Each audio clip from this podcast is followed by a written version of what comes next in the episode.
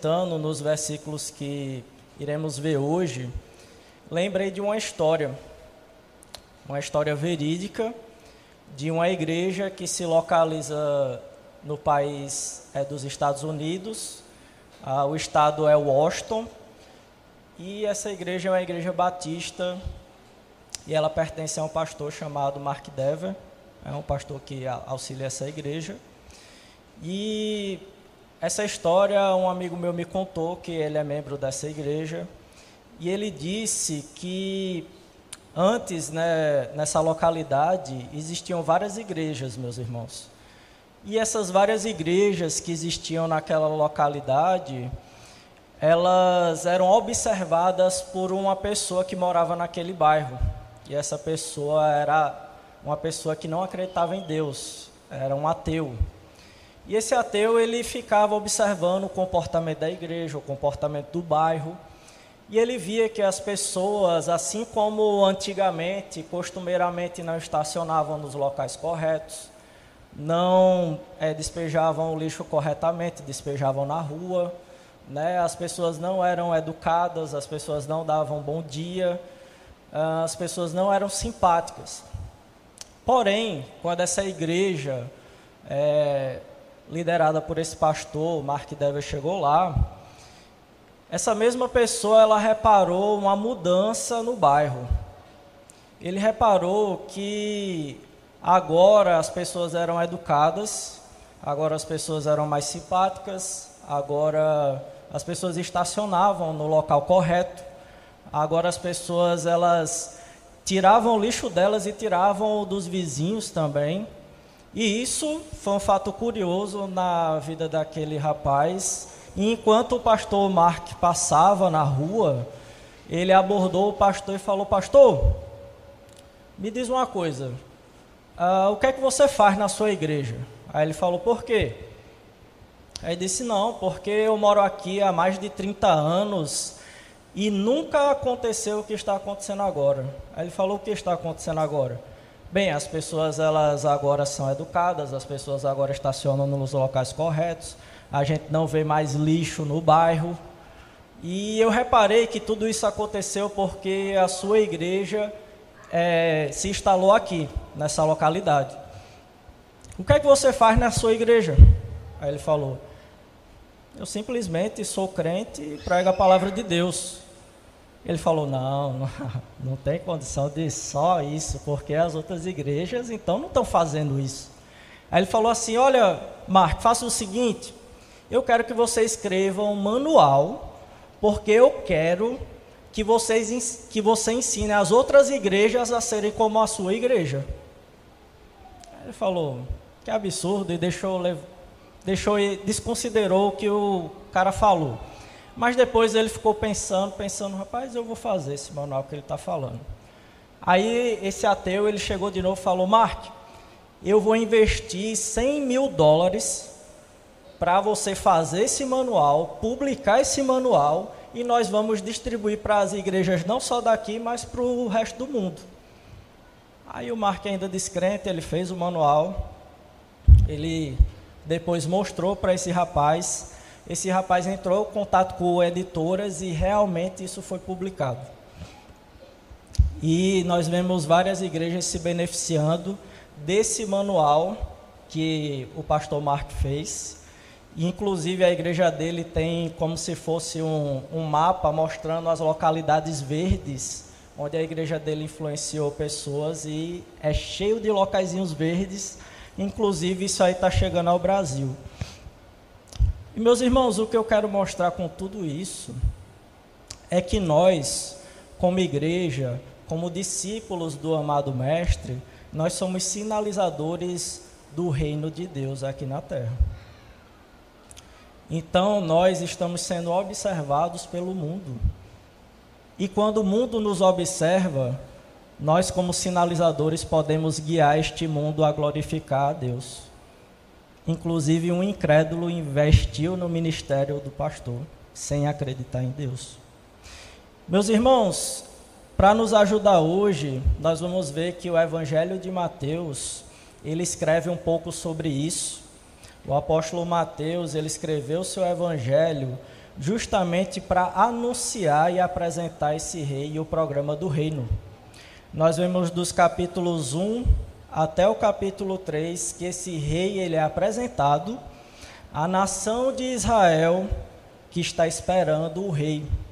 Nos capítulos 3 até o capítulo 4, versículo 11, a gente vê que esse rei, ele apresenta qualificação.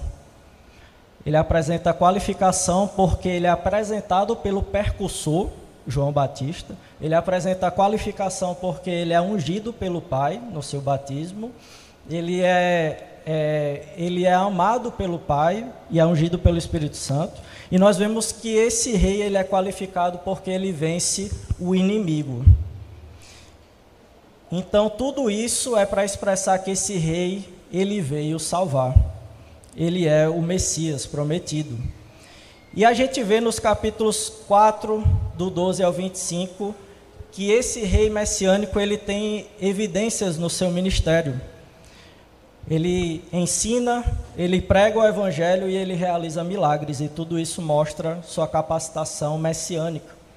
E nós vamos ver agora, meus irmãos, no capítulo 5 de Mateus, iremos ler os versículos 13 a 16 desse capítulo, porque o rei agora proclama a sua mensagem.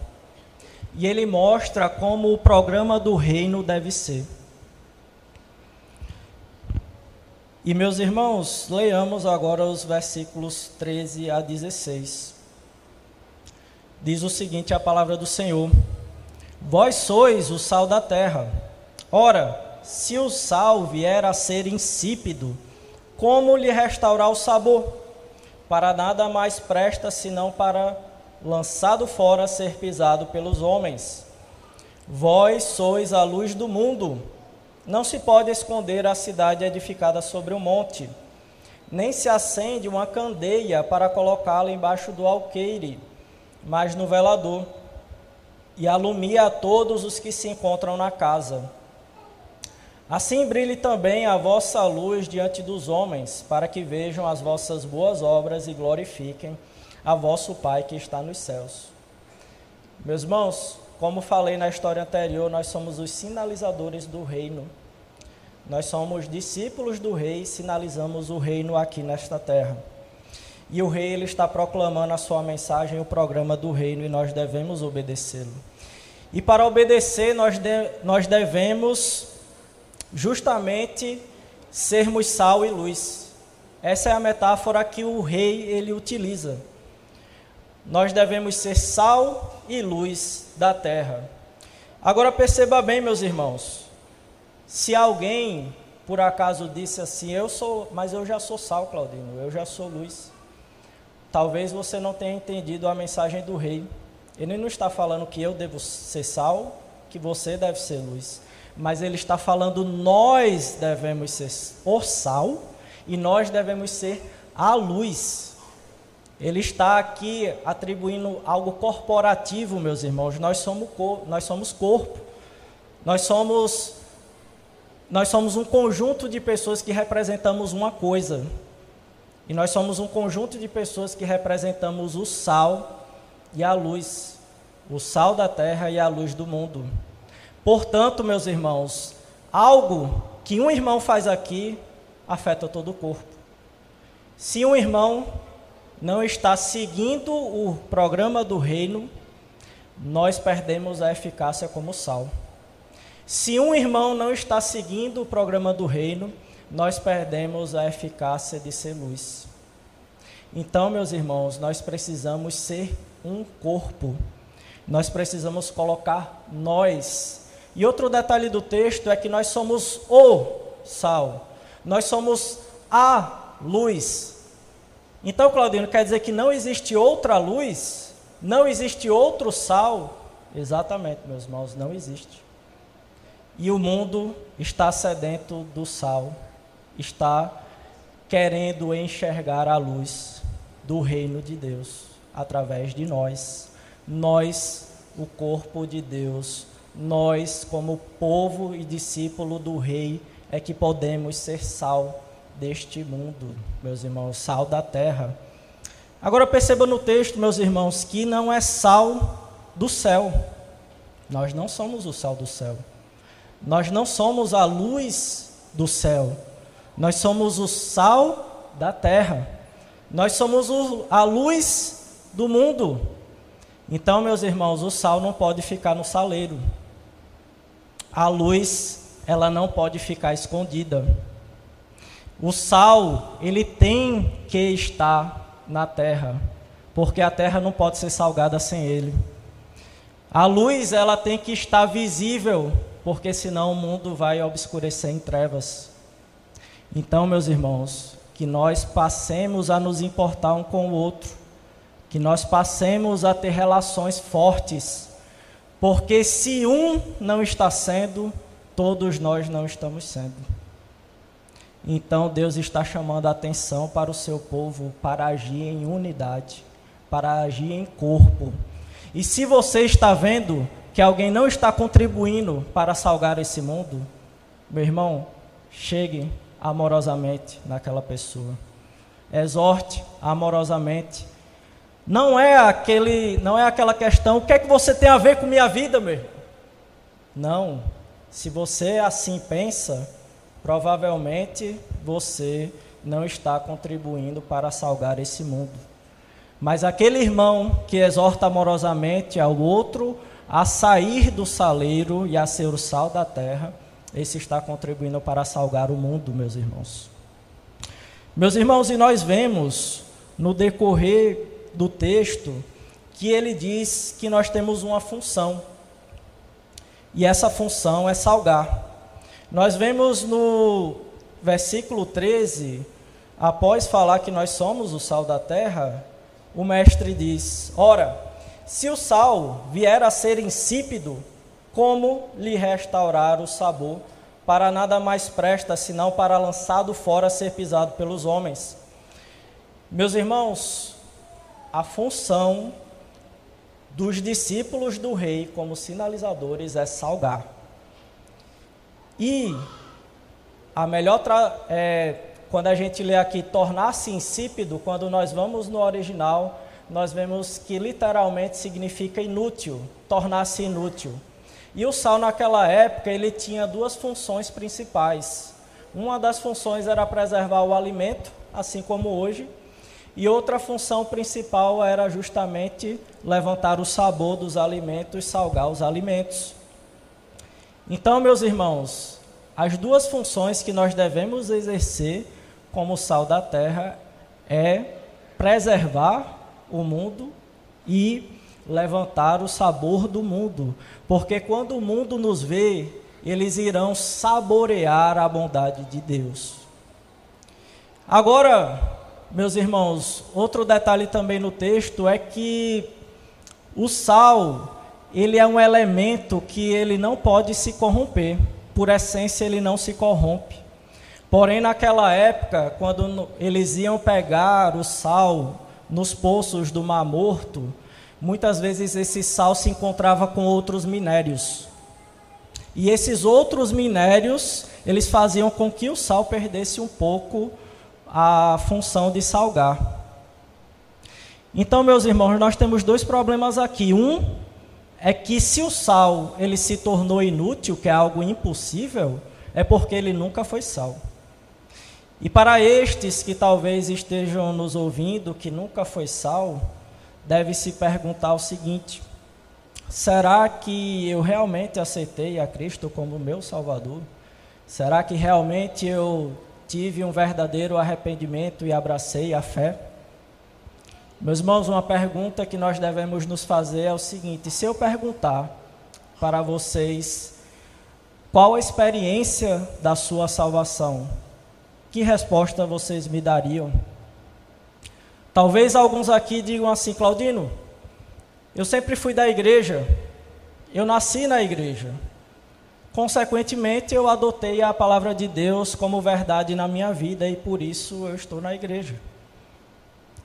Talvez alguns respondam a essa pergunta: qual foi sua experiência de salvação? Claudino, eu pertenci a uma família de missionários e eu, consequentemente, abracei o Evangelho porque eu acreditei como verdade na minha vida. Talvez outros respondam assim: Claudino, eu fiz uma prova com Deus eu duvidava da existência de Deus, e Deus ele me provou que ele existe através de uma experiência pessoal comigo, e hoje eu estou aqui servindo na igreja.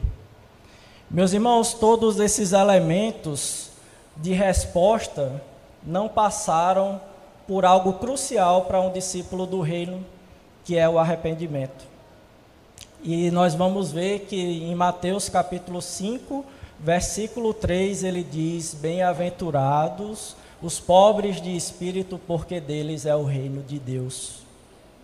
E pobre de espírito, meu irmão, é aquela pessoa que ela reconheceu que é um miserável, que não merecia a salvação de Deus. Deus ele não enxergou nada naquela pessoa e ele ainda assim resolveu salvá-la.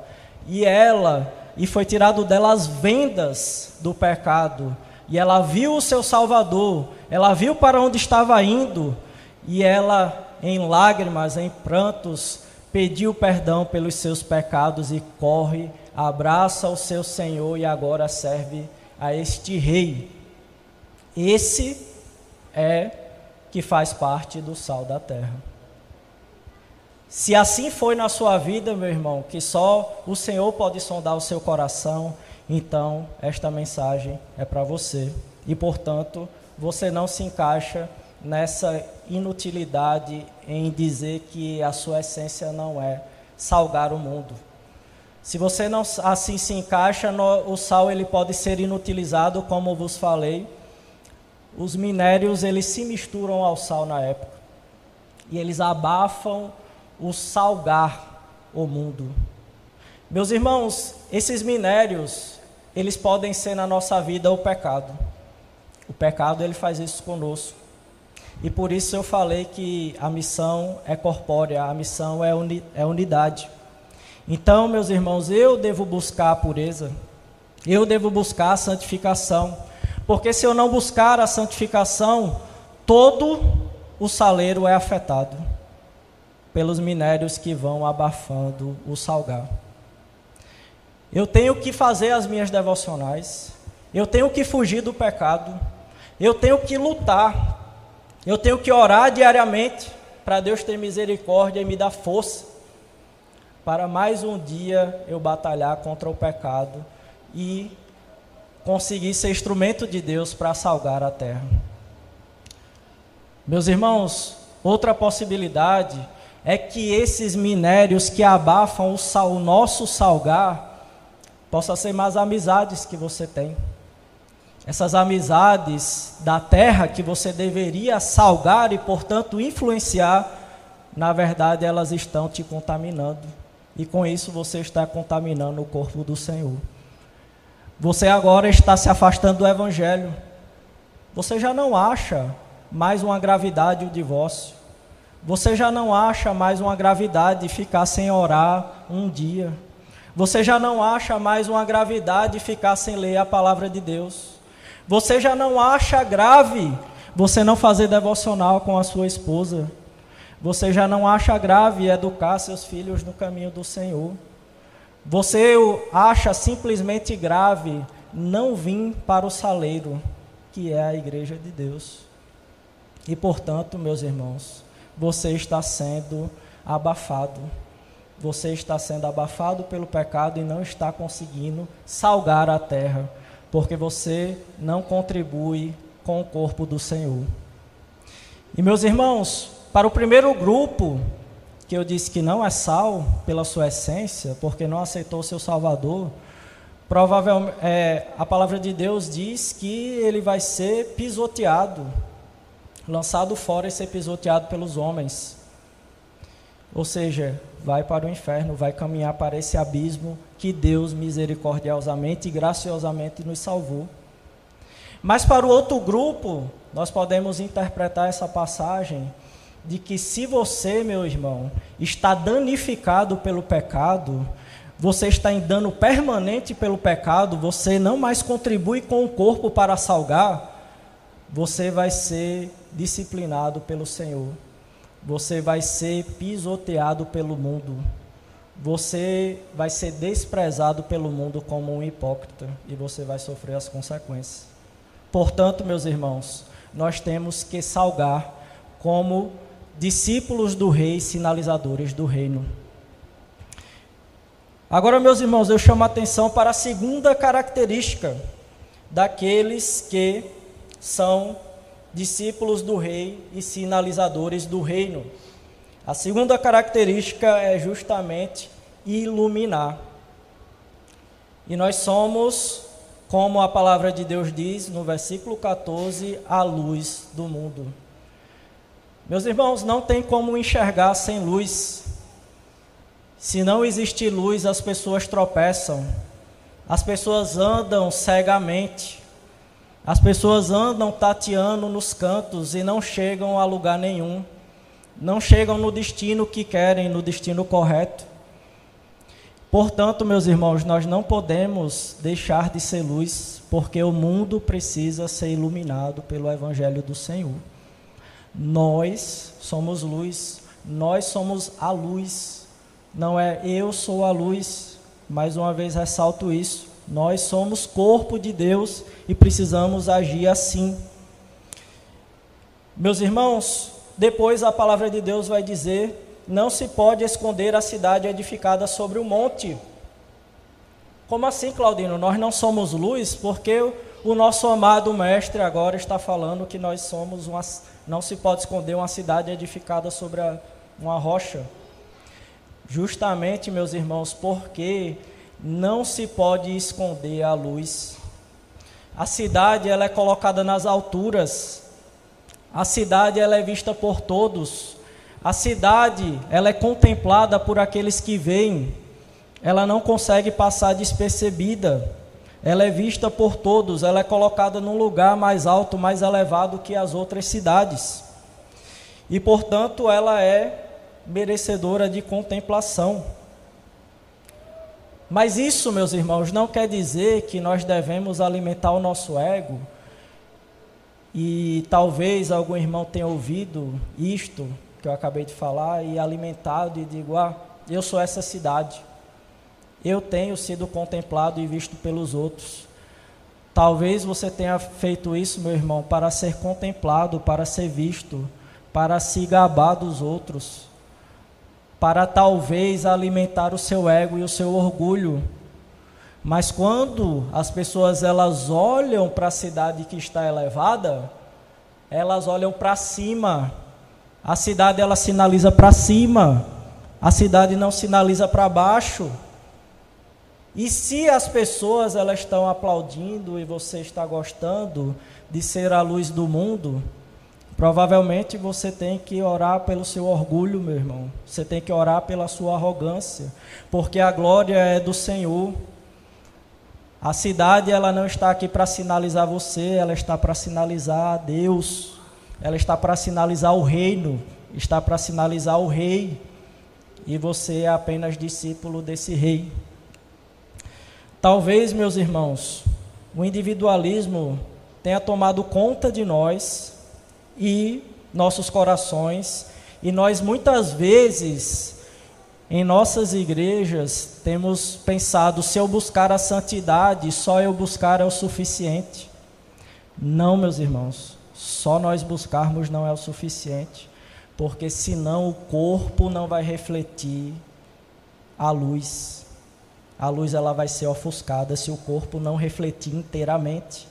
Então, vocês que buscam a santidade, vocês que oram todos os dias, vocês que fazem suas devocionais, vocês devem ajudar aqueles que não fazem. Vocês devem se sentir desafiados para isso. Vocês devem se sentir desafiados a ter um compromisso, uma relação com o seu irmão que está precisando da sua ajuda, para que a, para que a cidade ela seja vista e ela não seja escondida. E aqueles que não buscam, eu desafio a buscar a santidade através desses meios. Meus irmãos, o texto segue dizendo: nem se acende uma candeia para colocá-la debaixo do alqueire, mas no velador, e alumia a todos os que se encontram na casa.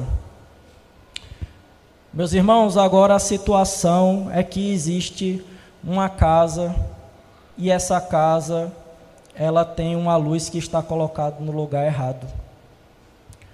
Muitas vezes, meus irmãos, nós, mais uma vez, em nosso individualismo, em buscar simplesmente os meios de graça para si mesmo, nós nos colocamos nesse cesto que é o alqueire, nós nos colocamos nesse cesto e abafamos a nossa luz. Fazendo o que, Claudino? Esse cesto é, são as paredes da igreja, que elas são confortáveis, que nós estamos aqui confortavelmente, nós estamos ouvindo a palavra de Deus, todos os irmãos eles são crentes e assim é fácil viver o evangelho. Muitas vezes esse cesto é a sua casa. Vamos ficar em casa, não vamos sair. Não vamos ir para a casa de fulano, nem para a casa de cicrano. Vamos ficar no nosso conforto do lar. Às vezes esse cesto é isso.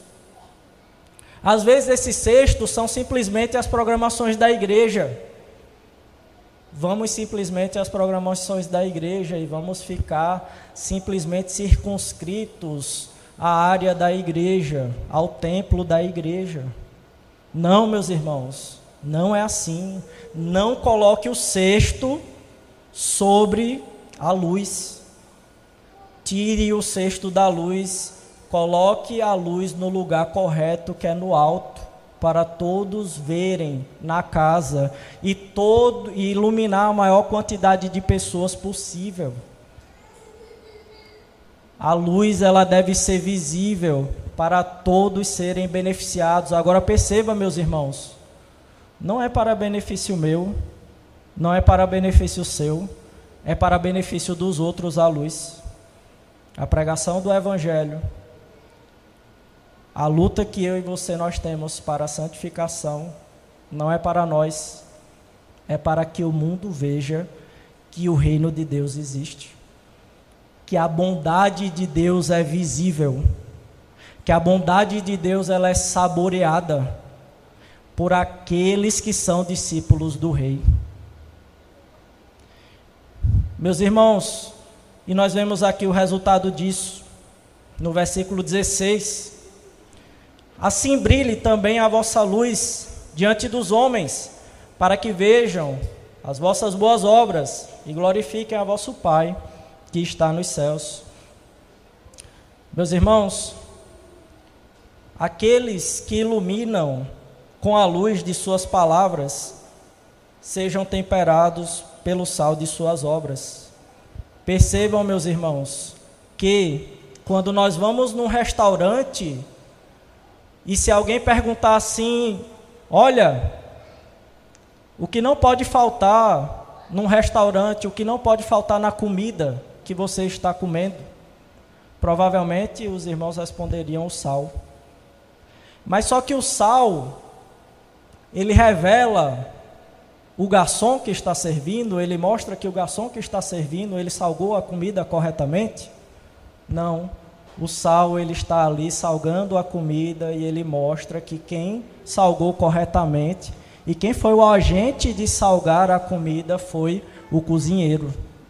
Não foi o garçom que fez isso. Da mesma forma, nós estamos aqui para salgar a terra, porque aquele que nos purifica é que nos faz sermos agentes para salgar a terra. Então toda a glória é a Ele. Da mesma forma que quando nós é, vamos assistir um show, quando nós vemos algum evento aí, as luzes do palco apontam para o astro. Da mesma forma, nós somos luzeiros que apontam para o astro principal. Não é para nós a glória se nós recebermos aplauso pela nossa santidade, nós devemos direcionar a quem é santo verdadeiramente. Se nós recebemos algum mérito por algo que a gente faz aqui, porque nós somos discípulos do Rei, nós devemos sinalizar que é para o Rei. Nós devemos dizer que nós somos discípulos do Reino. Meus irmãos, eu desafio a todos aqui a serem discípulos do Rei e a mostrar o reino de Deus pela sua bondade ser visível através das nossas vidas e pela bondade do Rei ser saboreada pelo mundo. Claudino, como eu posso fazer isso? Você pode, por exemplo, no seu trabalho, simplesmente tomar a atitude de colocar a sua Bíblia na sua mesa. Talvez alguém pergunte: por que você coloca aquele livro ali? E ali é uma ponte de contato para você sinalizar a bondade do reino. Talvez você hoje não seja o marido que a sua esposa quer. Ela olha para as Escrituras e vê que você não tem amado ela como Cristo amou a sua igreja. Então, que tal você fazer isso e você amar a sua esposa imerecidamente? E se você ama a sua esposa imerecidamente, então você vai fazer coisas quando ela não merece, assim como o nosso Senhor faz conosco. Quem sabe você não tem sido a esposa ideal que você que o seu marido vê nas escrituras. Então, quem sabe a partir de hoje você consolá-lo, você auxiliá-lo, você estar ao lado dele e você acalentar ele em suas tristezas e fraquezas e você ser a auxiliadora idônea. Quem sabe, meus irmãos, nós não temos buscado suficientemente a santidade, nós não temos pregado o evangelho o suficiente para sermos sal e luz. Mas hoje ainda há tempo de fazer isso. E meus irmãos, lembrando da história que eu falei, esse pastor assim o faz, a igreja dele assim o faz. Isso é difícil, isso necessita esforço, isso necessita busca. Isso não, não depende só do pastor Joabe, não depende só do pastor Gilberto, mas depende de todos nós. Então, que, nós, que tal nós fazermos uma força conjunta para o mundo sentir o sabor da eternidade, sentir a visibilidade da imortalidade da alma. Que tal nós fazermos isso hoje? É isso que eu rogo para a igreja do Senhor. Meus irmãos, fechemos os olhos e vamos orar a Deus, pedindo capacitação a isso. Senhor, nós Estamos aqui diante da tua presença, porque a tua palavra, Deus, ela é preciosa, ela é edificante, Deus, e ela nos desafia de uma maneira que sonda os nossos corações, que mostra o nosso pecado para nós e que muitas vezes pode provocar algum desânimo. Mas, Senhor, nós queremos te pedir perdão por essas coisas, porque nós, primeiramente, não temos agido como corpo, nós não temos agido como unidade, nós não temos agido no espírito comunitário para sermos o sal e a luz. Senhor, nós queremos pedir perdão também, porque nós não temos buscado a pureza, nós não temos nos afastado da corrupção deste mundo e temos deixado este mundo nos influenciar. Nós queremos pedir perdão, Deus, também porque em vez de nós iluminarmos, nós temos ofuscado a nossa luz, muitas vezes para benefício próprio, e temos deixado outros tropeçarem sem saber o caminho certo. Senhor, para tudo isso nós pedimos perdão e nós pedimos capacitação do alto, Deus. Que o Senhor possa nos colocar em nossos corações um espírito de unidade, um espírito de unidade na igreja de São Martim, Deus. Um espírito de corpo, que se um membro não está funcionando, o outro não está. E portanto não podemos refletir é, a luz e salgar o mundo. Deus, que o Senhor possa colocar isso nos corações de cada um aqui, no meu coração, para que nós possamos estreitar as nossas relações, conhecer a história um do outro e deixar qualquer desavença de lado, meu Deus. Que o perdão seja liberado em cada coração dessa igreja, para que nós possamos ser sal e luz.